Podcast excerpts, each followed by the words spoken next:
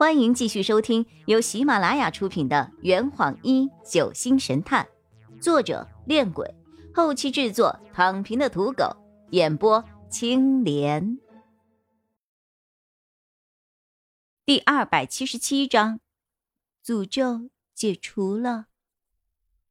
排查完燕居的内部成员之后，下午我们将目光转向了昨晚来到燕居的三位客人身上。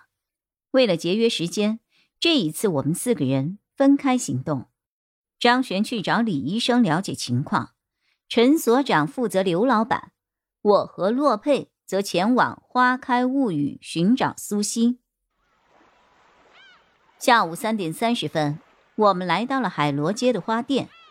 此时，苏木已经不在店里了，看店的只有小明和已经将自己整理干净的苏西。说来也怪，花店今天的生意异常的火爆。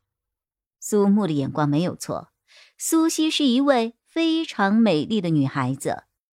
她将自己清理干净后，整个人精神焕发、靓丽而又整洁，而且皮肤特别的白，眉宇之间与她姐姐苏晴有几分相似。那些来店里买花的客人。时不时便要求苏西为他们介绍花卉，其中还有之前在岛上欺负过苏西的那几个背心男。我毫不留情的吐槽道：“这群人真的是来买花的吗？”小明看到我们进来后，立刻对苏西喊道：“小西，招待客人。”苏西看了我们一眼，然后对正在招呼的客人说道：“你们慢慢挑，我先去做事了。”苏西将我们引进了后院，来到了他住的地方。这是一座布局精巧的二层建筑，虽然堆了很多东西，却丝毫不影响屋内的整洁度。苏西安排我们坐在客厅中，然后为我们倒了两杯水。我笑容满面的看着他，原来你那么漂亮啊！之前裹成那样，太可惜了。嗯。苏木，呃，天珠大人昨天才允许的。哎，他怎么就突然开窍了呢？苏西摇了摇头，我也不知道。洛佩委婉的说着：“小西，问你个事儿，昨天晚上燕居里发生了一宗命案，燕居的主人罗明被人杀死在了书房里。”苏西微微一愣：“燕居吗？我昨晚才去过的。”他一点也没有要隐瞒的意思。“嗯，那你是几点去的？”苏西想了一会儿：“我应该是九点钟左右到的，待了，待了大概一个小时。”“你去那里做什么呀？”“呃，没，没什么。”见他不太好意思开口，洛佩补充了一句：“你和罗伊的事情，我们都知道了。”啊，你们都知道了呀？他眉头微微一皱。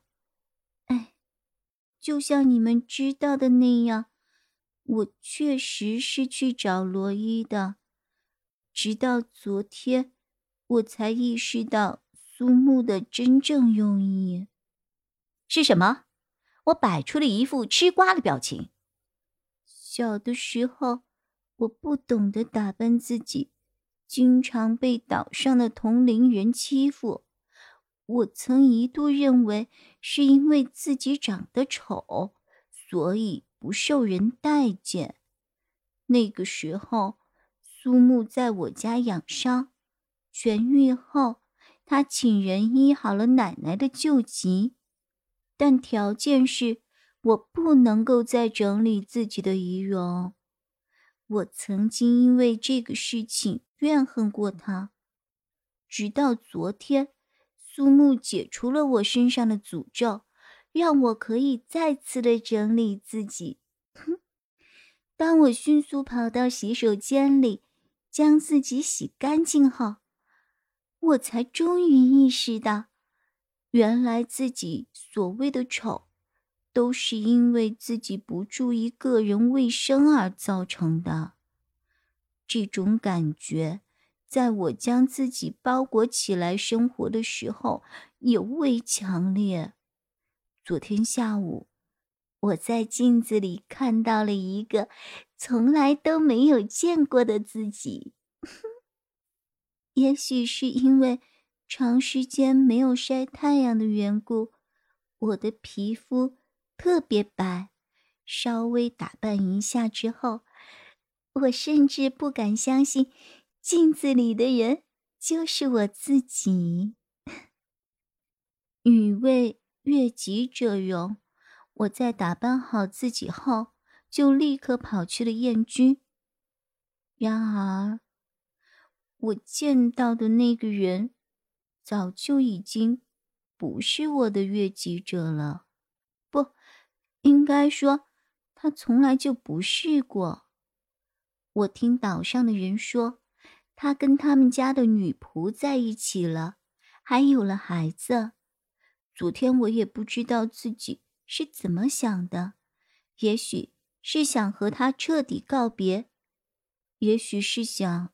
再见见他，但是我见到他以后，他整个人都已经变了。他和我说话的口气与以前完全不一样，变得温柔了好多，亲切了好多。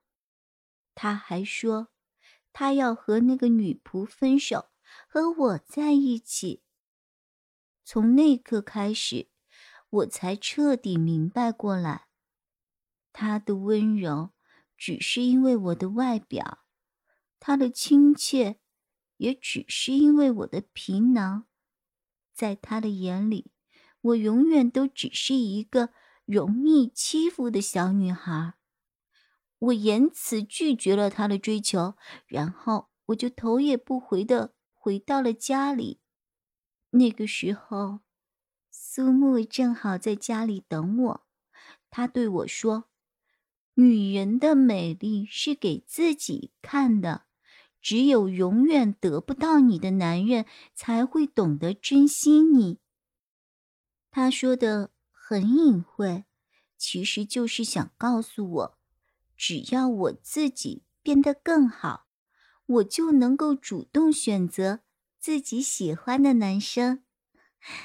同时，也能让那些曾经厌恶过自己的男生追悔莫及。这坛已经喝完了，你猜出凶手是谁了吗？啊，老板，拿酒来。呃呃，更多精彩，请关注青莲嘚不嘚。